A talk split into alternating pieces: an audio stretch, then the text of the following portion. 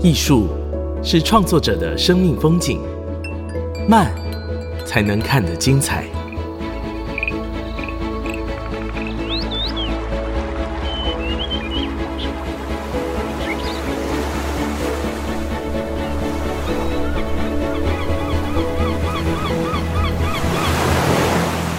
跟着艺术慢慢走。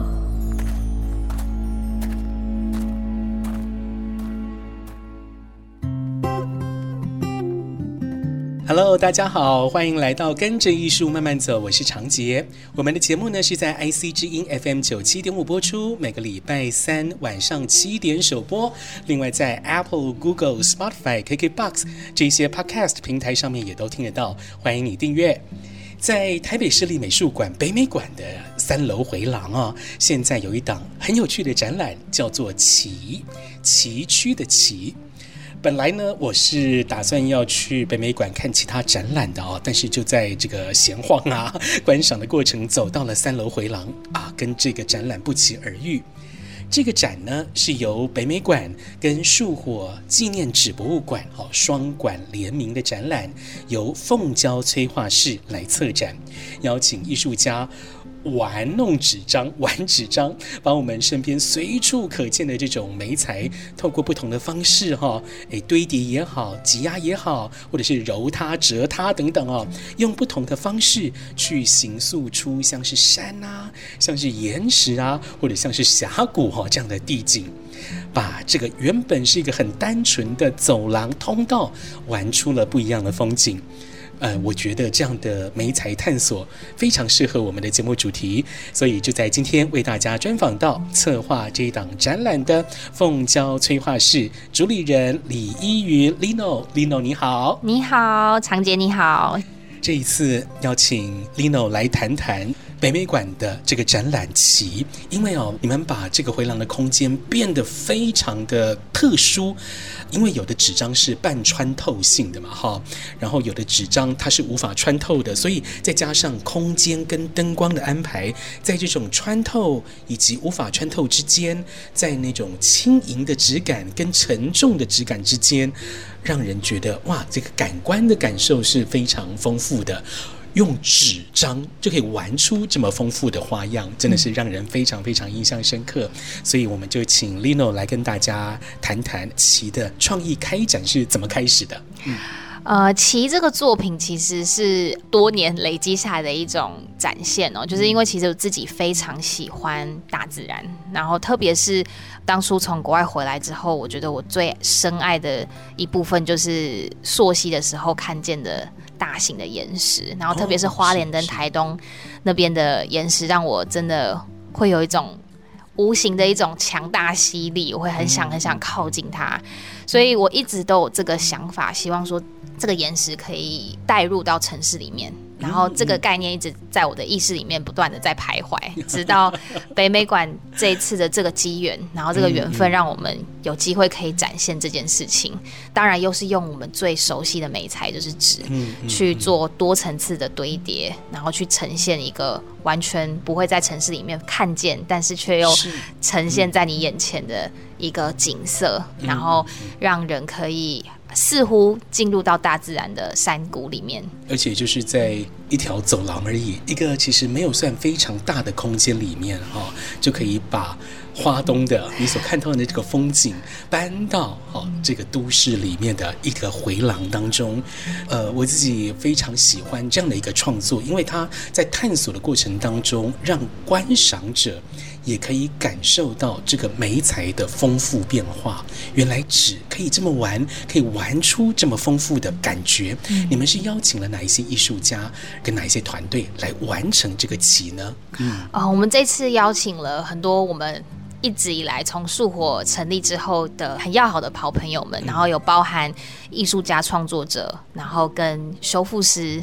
然后甚至是灯光的设计师，是、对。那这次非常的幸运，因为我觉得大家对于这个概念其实都有一个共识。那我觉得在讨论的过程之中，他们也可以，他们对于大自然的感受其实也有他们各自的感觉嘛。那当然我会呈现我自己对于大自然给我的这些多层次，包含在岩壁上的苔藓，然后在岩壁上产生的一些水纹，或者是甚至是在上面出现的一些波纹，就这些东西其实对我来讲都是。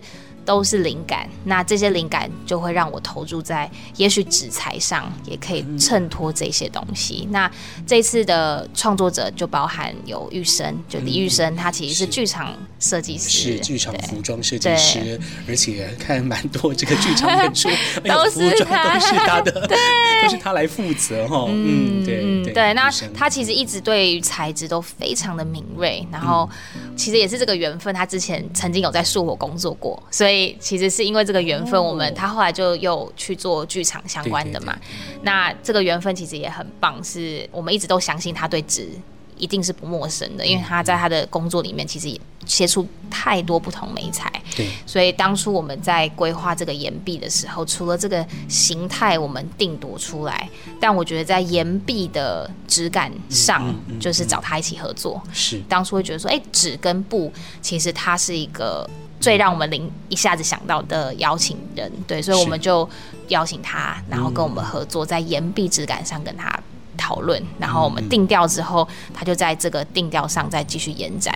嗯，还有那个焕胜，就林焕胜，他是也是在执行长经营树火的过程之中，就是认识的一个非常要好的朋友。那他其实是一位去日本留学回来的，就是修复师。那其实他对纸也是有他对纸的那个见解，因为他们每天在处理都是很值得收藏的文物嘛。嗯。那这些文物里面，他对纸的那个对待态度上是非常值得敬佩的。嗯。对，那这次我们其实邀请他是作为那个在现场会看到纸柱，就是有点有长柱体在第一区的时候。啊、那刚刚其实常姐有提到，就是我们有。特定的去产生一种对比性，嗯、就是说我想要轻盈，可是其实看起来是沉重的，嗯、或是它本来是柔软，嗯、但它又有让你看见有刚硬的东西。那这个长柱体对我来讲，它就是一个让整个空间有一种对比性的状态。嗯、那当初也希望这个长柱体是也是有纸去进行包覆的，所以那时候就邀请这个修复师的团队去帮我们做表贴。那那个表贴你仔细看，其实那个表贴是刻意的留出了纸跟跟纸的衔接边，不然很多人会说：“那、嗯啊、为什么你要把这个衔接处特意的留出来？”其实，在很以前传统里面，其实这些纸跟纸衔接是一种美感的呈现，嗯、而且它的变化非常的多，所以它就叫石叠的一个排列组合的一个巧思。那我们在现场在做介绍的时候，其实大家都会很惊艳，说：“嗯、哦，原来这个背后是是有想要传达这件事情的。”然后对于修复，其实很多人会没有办法让它跟当代有一个很直接的连接，嗯、因为大家会觉得说啊，修复就是一些古董，对，然后或者是用书法写字才会用到修复。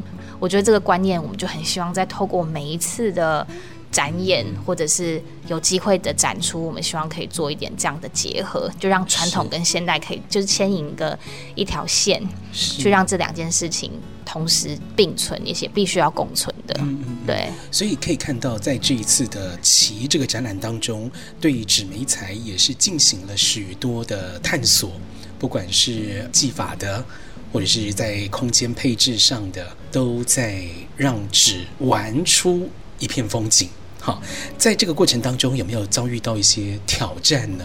哦，嗯、我我刚。还有最后一位，就是我们的灯光设计的团队，他是江吉阳，他是瓦豆灯光设计的团队。那他们当初其实我们是对于这个作品，其实在灯光上，我们就是希望它是从内而外的发展出光芒嘛。嗯嗯。那当初他们也也很用心，就是去调配，说要怎么让这个光芒是柔和，然后是舒服的，同时又要有光影之间的这个对比性。因为有光才会影，有影才有光。那这个这个东西其实是对，对，那这个东西它要透过纸的这个纹理去衬托这些那么细微的东西。嗯嗯、其实吉阳也有讲说，这次是他第一次这么近距离的跟纸结合。对，那过程之中，其实刚刚你讲到的难题，就是在于当初我们的结构都做出来之后，吉阳的团队进来，然后把三百颗灯泡就是安装在里面嘛，嗯、对不对？结果我们的纸一铺上去之后，哇，结构没有想象的那么隐秘，就是隐藏起来。嗯 okay, 所以当初在调整这些事情是最花费时间的。Okay, 然后我们去做了很多在灯光上的调整，我们去做了非常多的协调。然后而且我们后来也有设定，就是说早上的时候的光线跟傍晚大概五六点、嗯、太阳要下山的时候的光线，其实我们有有有，不一样。嗯、对，所以这个东西其实我们调了快将近一天多，就是整整的一天哦，就是在做光线的微调。嗯嗯。然后我觉得这个东西其实还蛮痛快的啦，因为你就是会发现说，有时候自己很龟毛，但是有时候你会觉得那个龟毛好像又是必然的，对，是，就你就需要去做很多这样的调整。对，艺术家没有不龟毛的。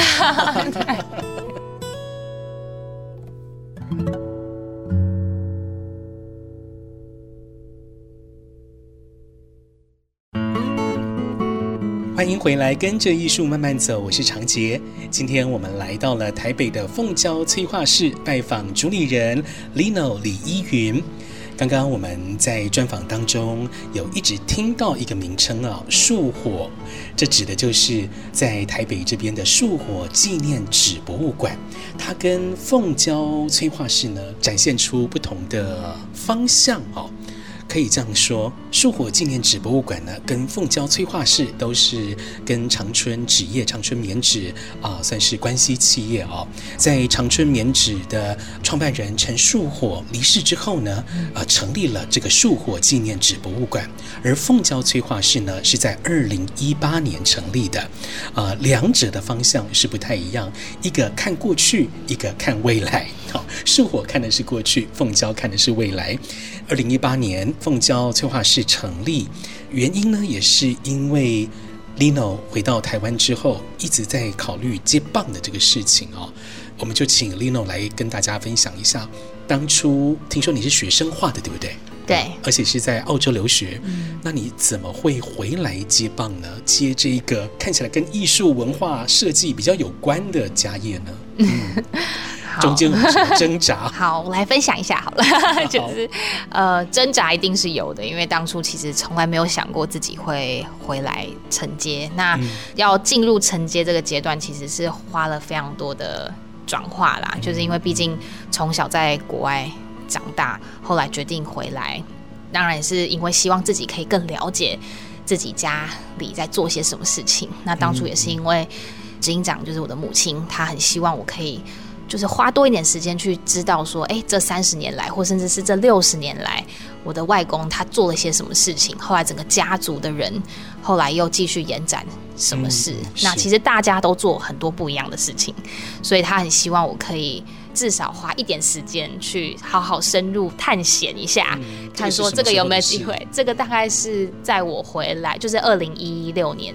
哎，二零一六年到二零一七年的这段期间，对，然后那时候其实也没有那么顺利的想要回来啦，就是一开始也是非常抗拒的，但后来就沉静了一下，觉得好像可以去挑战看看，跟爸爸妈妈之间近距离的相处的关系可以到达什么样的程度，甚至是一起工作。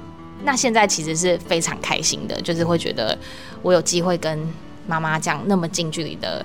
的工作，我觉得已经变成超越朋友的那种感觉。是，也就是说，接棒这回事情本来不在你的人生规划当中。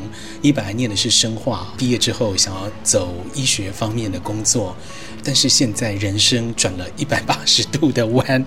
那你是怎么说服自己做出这么重大的决定？是有什么契机踹你这一脚，让你改变了心意？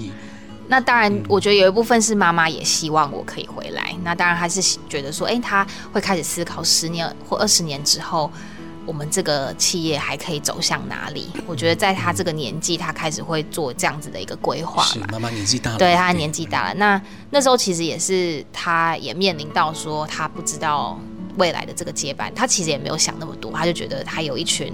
也很爱文化的年轻人，那当然也是刚好那段期间有本来他觉得哎、欸，好像可以去承接这一块的伙伴，他刚好选择要出国深造，那这个事情对他来讲也是一个比较大的改变啦，嗯、所以他后来才觉得说，哎、欸，那他是不是该思考一下，说他自己的女儿可以怎么样更了解他在做的事情？但其实他没有那么强迫，他只是觉得说，你是不是可以花一点时间回来看一下。对，那其实妈妈是一个非常严格的人，所以当初回来的时候也不容易，就是真的非常非常多的争执，然后也很不习惯，就是跟他有在工作上的对立啊，或者是不理解啊，对。但我觉得我们都非常幸运，因为我们的。感情够好，所以就是一切都可以可以过去。对，嗯、所以我觉得这个东西是我学习很多很深的地方。嗯嗯嗯，就是在二零一六到二零一七年这一年跟妈妈工作的过程，感受到这份工作继承这个纸文化的重要性，所以让你愿意 say yes，可以这样讲吗？是，就是我是那一年，就是二零一七年那一年，我就。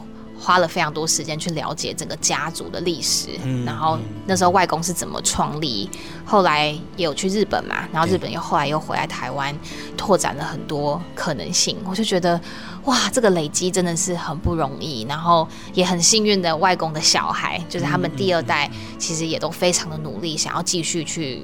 追赶这个时代的变化，因为真的未来没有人能够预测说会发生什么事情，所以每个人在自己的岗位上都一直不断的发挥，在规划十年、二十年以后的指挥在我们的生活里面呈现什么样子。然后我就觉得这个这个使命感其实让我非常非常敬佩的，然后也是一个很难得的机会，是因为毕竟妈妈也在这个领域很久了，她大概快将近三十年的时间，二十多年，对，对，她累积了这么多的。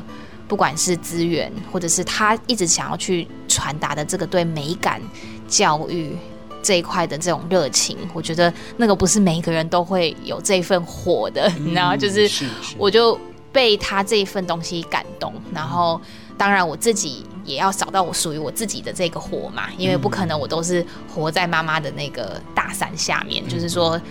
在这个过程中，我从他身上学习了很多跟传统，跟他这三十年来累积下来这些东西。我觉得后来我很幸运的找到了我可以去再去改变的东西。是，所以凤娇对你来讲就是一个改变的契机，因为妈妈所做的这个树活纸博物馆，主要是传承以往的纸文化。对，你现在在探索的是。让这个纸文化能够催化跨界，去开展出更多的可能性。嗯嗯嗯，可以这样讲吗？对对对对对，嗯，是。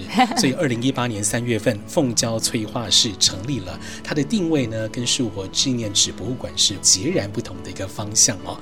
因为名称叫做催化室，我觉得这个名称非常有意思，感觉是一个化学反应一样，哦催化剂和催化室。嗯、那你希望催化出什么？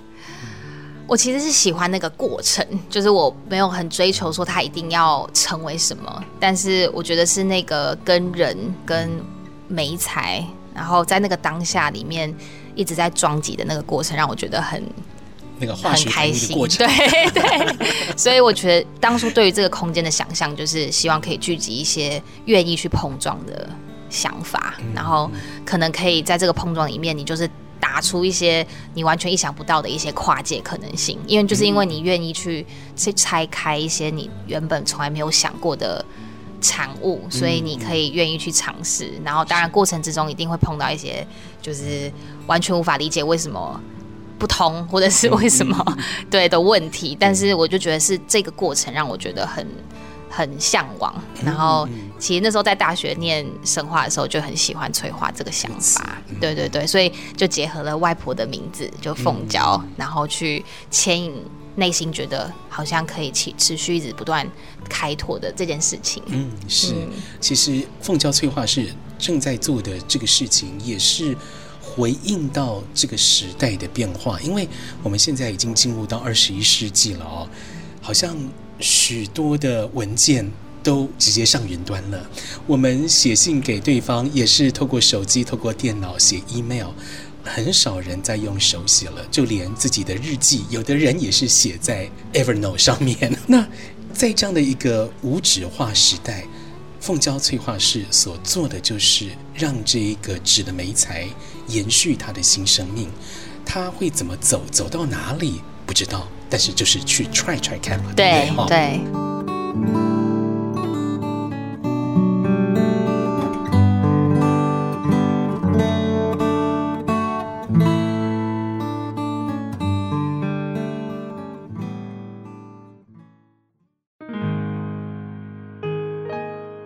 C 之音 FM 九七点五，欢迎回来，跟着艺术慢慢走，我是长杰。今天我们来到凤娇催化室拜访主理人 Lino 李依云。刚刚我们谈到了啊，在这个无纸化时代，凤娇催化室有一个重责大任，就是要催化出纸的可能性。好，要玩出纸的更多可能。凤娇催化室从二零一八年成立到现在，哎，算一算也是五年的时间了，满五年了。Lino，你们这五年来有没有一些有趣的探索催化的成果，跟大家分享两件好不好？因为我相信这个 project 太多哈，我们挑两件来跟大家分享一下。嗯，好，刚刚长杰这边有。提到我们现在最近期的其实就是北美馆这个作品，我觉得这个这个北美馆作品对我们来讲其实是比较大型的，就是说那个大型是除了作品比较巨大一点点，那还有是要制作的这个人的时间其实是非常长的，对，所以我们当初因为空间实在是太大了，所以我们其实是号召了大概快要。一千人次不是一千人，但是我们这样来来回回两个月下来，是就有很多我们的工作人员、我们的伙伴们，我们那时候当初的实习生就一起过来做这个作品。那这个过程其实还蛮还蛮痛快的哦，因为等于说在那两个月，我们就是进去北美馆打卡。上班打卡下班这样，然后就从来没有想过自己会有机会进入北美馆这么长的时间。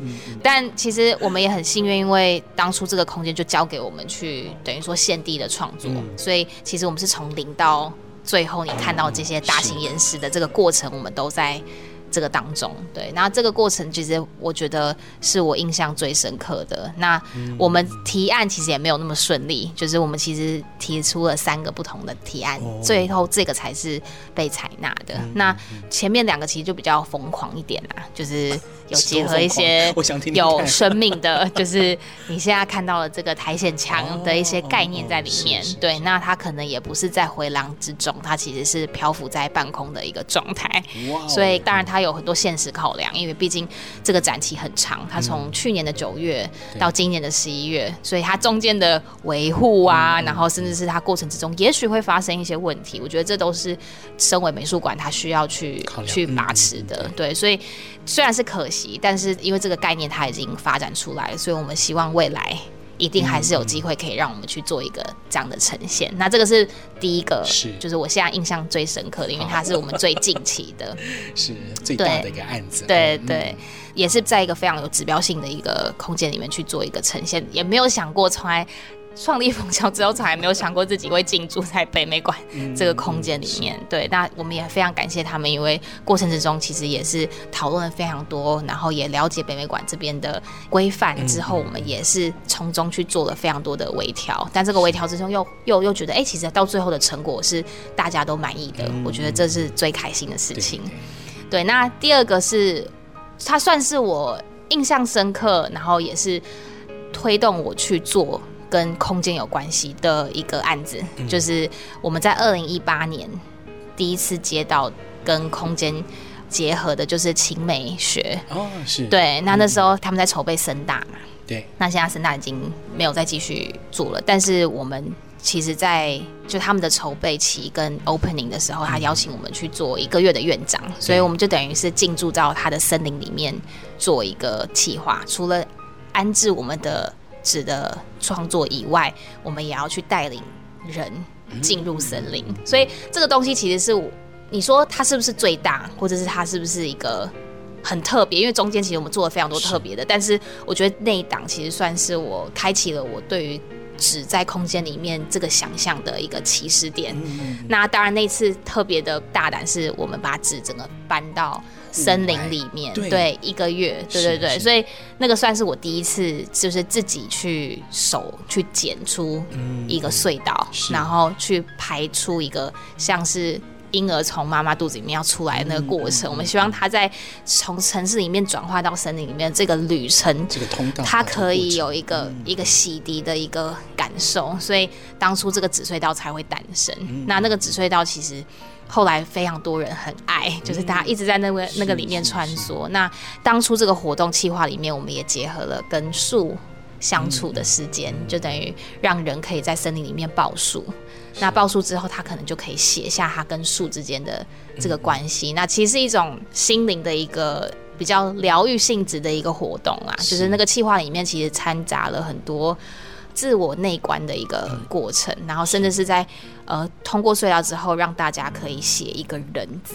就是让自己去写啊，有些人可以写二十分钟，有些人写一秒就结束，然后你就会看到说，哇，这个每个人在心灵的状态其实是非常不一样的。是，对。那有些人会因为在森林里面觉得没有很有安全感，他可能呈现出来的就会比较急躁，然后可能在报数的过程之中，他又突然间看到自己的焦躁之后，他好像又同理了自己最近的状态，然后就会有一些情绪上的一些。就是一些抒发，就是我觉得在一个这么大自然，就是一个宏伟的一个能量场里面去做这样的事情，又是我们第一次这样做，又可以把我们的美材搬进去，是让我可以去开始对我们的美材在空间里面开启了我对它的想象。对，所以我觉得这是一个我。真的是一个开关，然后后来因为这个案子，大家看到这个隧道之后，就开始邀请我们去做好多不一样的的创作，等于说大家会觉得说啊，你竟然是一个，其实我们是卖纸的一个场域嘛，但是后来反而大家会觉得说，那你你既然是卖纸，你对纸最了解，嗯，对，那你不如就用你的纸去做，就是在做创作，对，所以我们才。延展了那么多不同的事情。嗯、是二零一八年在清美学森大的纸隧道，真的是让人非常印象深刻。虽然说我没有亲身的去走进去，但是看到那个作品，嗯、看到那个照片，就觉得哎，非常酷。首先是纸张在户外的。这个承受力，我们都会认为说，这个纸张啊，这样子放在户外，它是不是很容易就烂掉、破掉？可能要克服这些问题。那后续呢？还有在整个建构的过程当中，跟这个场域的连结性，以及透过这个隧道，哦，想要带领参观的这个群众。啊，有一个呃，从城市到森林一个转换的过程。那在建筑的语汇当中，通道通常来讲代表的就是这样一个转换的一个过程哈。像是安藤忠雄的建筑作品里面，它的通道就是代表我们从一个人间走到一个啊，maybe 是教堂，一个具有宗教性啊意味的一个场所。这个从世俗到神圣的一个转换等等的。OK，那像是这个青美学的三大的纸隧道。也就是代表这样子一个从都市到原始，从人类的文明到生态好中间的这个转换过程，好非常的让人印象深刻，所以后续才会有这么多的这个跨界合作哦。那凤娇催化室到现在，Lino，你们有没有一些创意关键词可以跟大家分享一下？不管是名词也好，形容词也好，动词也好，或者说是你们一直在思考的一件事情、一个概念、一个想法。是什么？可以跟大家分享一下吗？嗯，我觉得就是你想一有这个念头要做，你就把它做下去。就是我觉得是这个，这个是我好像在筹备任何案子的时候，一旦决定了，就是要要把它催化出来，你就是要享受那个过程了。就是我觉得是这个催化本身这件事情是让我觉得是最关键的，因为你会在这个之中。当然一定会有很痛苦的时候，因为可能就是觉得这个提案为什么一直不过，为什么就是没有办法？对，但是就是我觉得是可能就是催化这件事情，让我觉得是让我可以一直往前进的一个动力，因为我就要一直不断提醒自己说，我就是要催化，我才能够改变，我才能够去把我的这个能量散播给更多我没有接触过的人。对，我觉得是这个冲劲让我想要去连接。更多我还没有连接的事情，而且刚刚 Lino 你有谈到了是立刻去催化，你是个急性子的人吗？我想是吧。对，一旦决定了，我觉得就就是这样子做下去，就我不太会再犹疑，就是我就觉得我的初心是什么，我就会直直的一直做下去了。嗯，但是这个过程虽然有的时候会卡关、会痛苦，但是。是有趣的，是让人沉迷的，可以这样讲吗？是啊，我在那个过程里面是非常就是忘我的，对，虽然说呃没有走到本来的人生规划，好当医生这条路上面，但是在这个文化只传承的只开创的这条路，反倒是带来了更多乐趣，接触到更多不一样的人。对，可以这样讲，没错，对。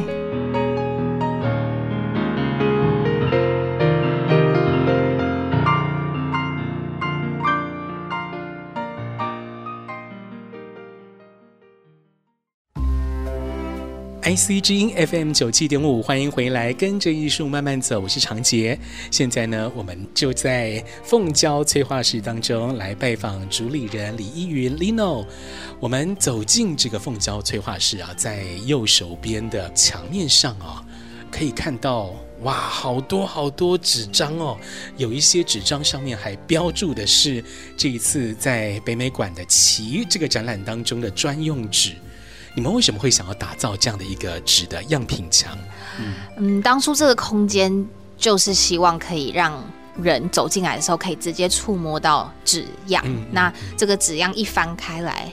你就可以看得到它是用什么样的美材制作的，哦、甚至是它适用在哪些地方。那这些都是我们这几年来，嗯、甚至三十年来、六十年来累积下来，了解这个纸大部分的人是怎么去使用它的。但我们当然也很希望来的人可以给我们更多的撞击，嗯、对一些 突破。但是其实整个。空间设计上，其实右侧的这些纸样墙，就是我们希望可以让人可以直接去触摸到纸张，然后直接站在这边去做一个咨询，或者是在这边做一个讨论。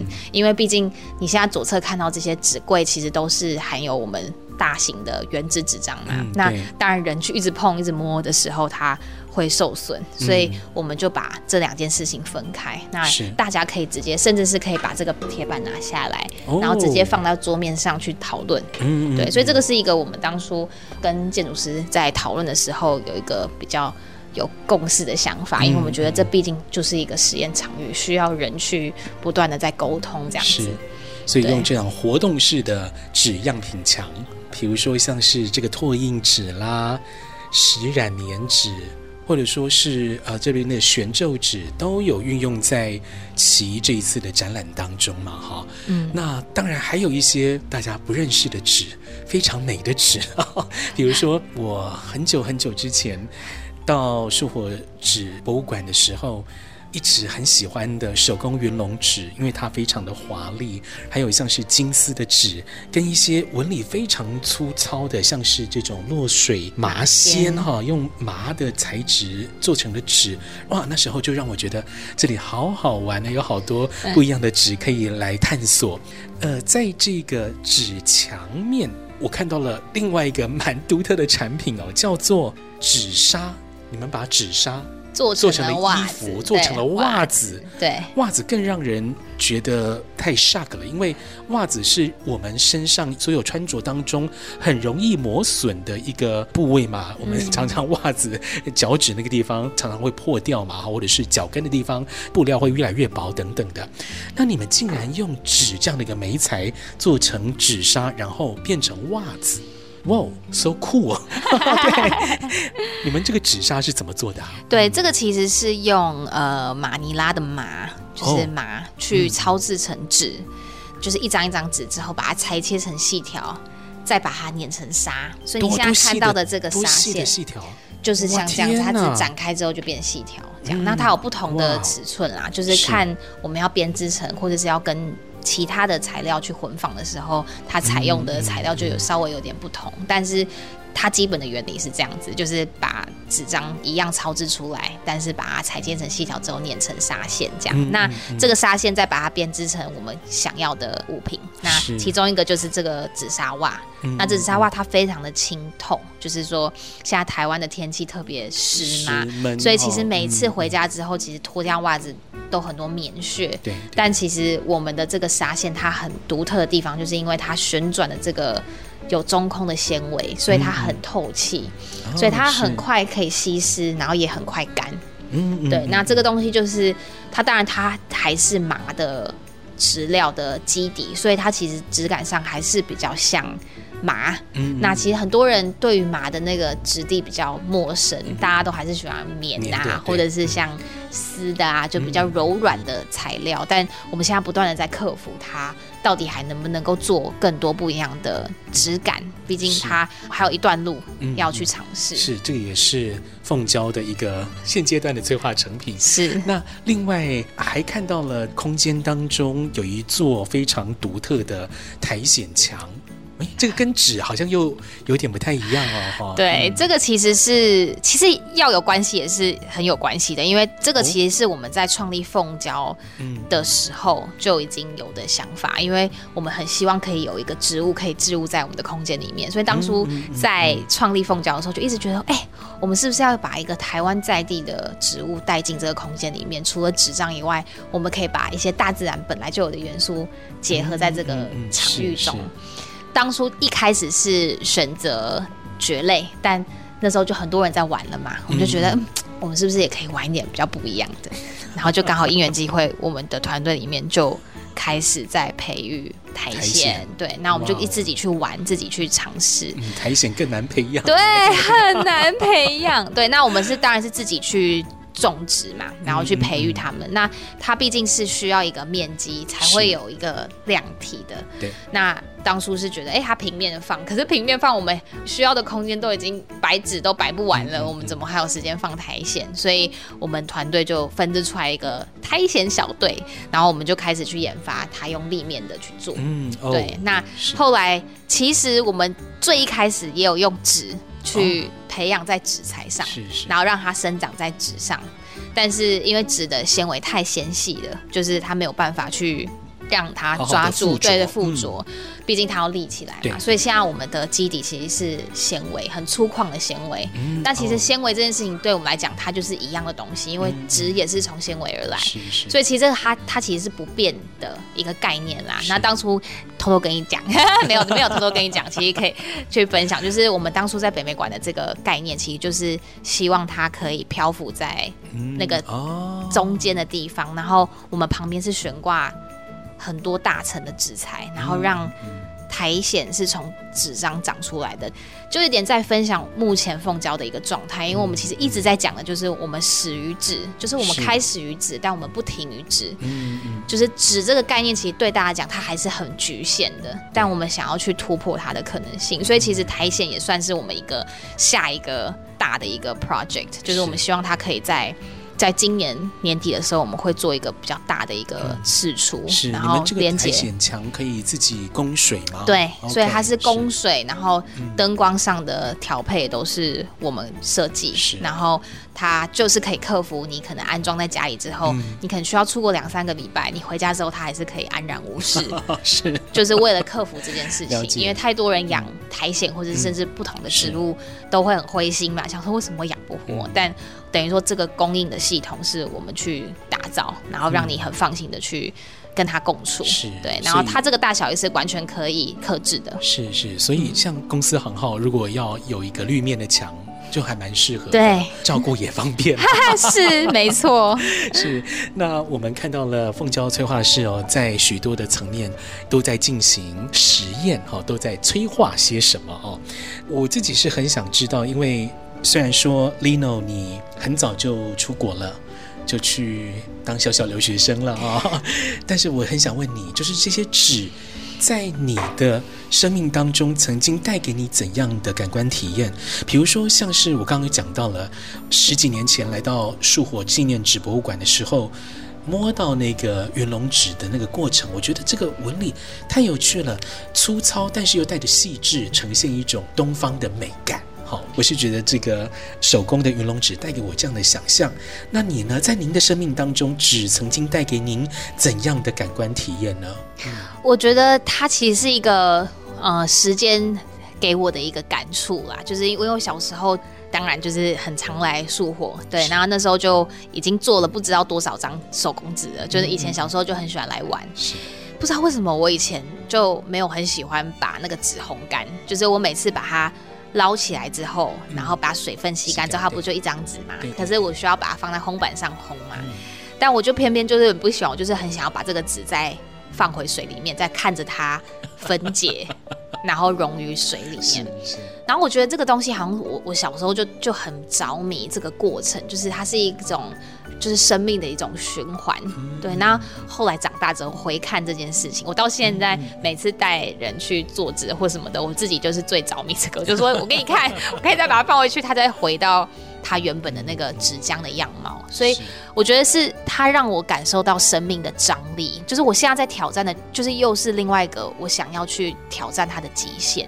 就是说，大家会看到想到纸，它就是一个很容易破、很不安全。然后可能现在我做纸砂，大家第一个问题说：“它好丢到洗衣机里面，它不会破？”破，它就是不会，它就是我现在在挑战，就是它的极限在哪里？是，对，但那个极限是我一步一步的在试探、在实验。对，那这个跟我在体验生命的时候的一个感受其实很像，就是我觉得它就是在浑浊之中，一直不断的在在试图的。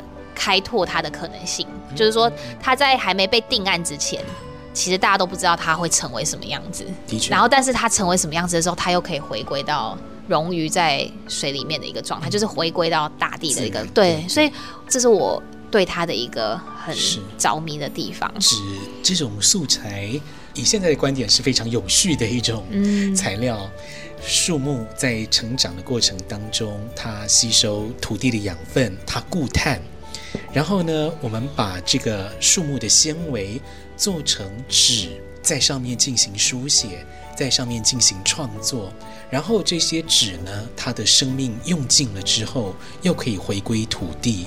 它就是一个很自然的循环，这个过程我自己觉得是蛮感性的，尤其对于手工纸来讲，它就是一个非常非常感性的媒材。尤其是当你去触摸它的时候，你可以感觉到它每一张手工纸的个性。那您建议听众可以怎么感受手工纸或其他纸的素材它们的质感，或者在生活当中一起玩纸？嗯，我觉得。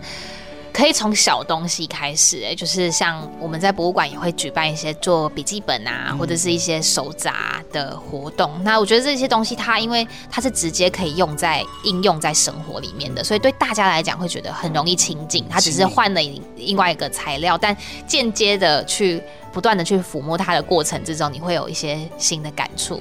而且纸它也会随着时间它也会改变，就是它其实是。本来的基底就是神明，所以它会随着你的手怎么去摸这个东西，而你去观察说它的变化。就是说你要从应用的东西上去置入这个纸，你就会慢慢的跟这个纸越来越近。你会知道说啊，原来我之前摸的这个材料跟这个材料的差别是在于这个地方。嗯、是，嗯，刚刚我们在专访的过程当中，邻近的咖啡馆店主夫妻俩就进来凤娇这边来挑纸。我也问了一下，他们要来做什么？他们是要来拿来写招牌，对，弄海报，这个就是一个很实际的应用嘛，对不对？对。那透过这个应用，然后我们跟纸张产生关系，再去认识纸，这个就是一个最 easy 的一个方式哦。好，今天呢，为大家专访的就是凤娇催化室的主理人 Lino 李依云，再次感谢 Lino，谢谢你哦，谢谢你长姐，谢谢。这一次凤娇催化室在北美馆的展览期啊，是一个很精彩的尝试。这一些用纸张做出来的山脉跟岩石，让三楼回廊这种很规矩的空间哦，带来了非常有趣的变化。因为纸张不再是二维的平面而已，也可以做成三维的立体雕塑。而我们穿梭在这些物件跟场域空间里面，再结合想象力，哎，就好像是看到了页岩上面的皱褶，看到了山壁的沉积纹理，看到了蜿蜒的巨石隧道。我们呢，在这些山壁岩石当中穿梭，也似乎见证到了这片土地千万年来的风霜。好，当然也看到了纸张更多的可能性。可以说，凤娇催化室让这些纸张材质彼此搭配变化，来撞击出更大的尺度。跟着艺术慢慢走，我们在 Apple、Google、Spotify、KKBox 这些 Podcast 平台都有上架，欢迎你订阅。另外，我们生活慢慢学频道在接下来的九月跟十月呢，会在九份举办山城慢学日活动，有瑜伽、药草球，还有香气三大主题。有六场疗愈放松之旅，好，有半天的，也有一整天的活动。详细的活动内容可以到我们 IC 之音官网点选大 banner 山城慢学日。我是袁长杰，我们下礼拜见，拜拜。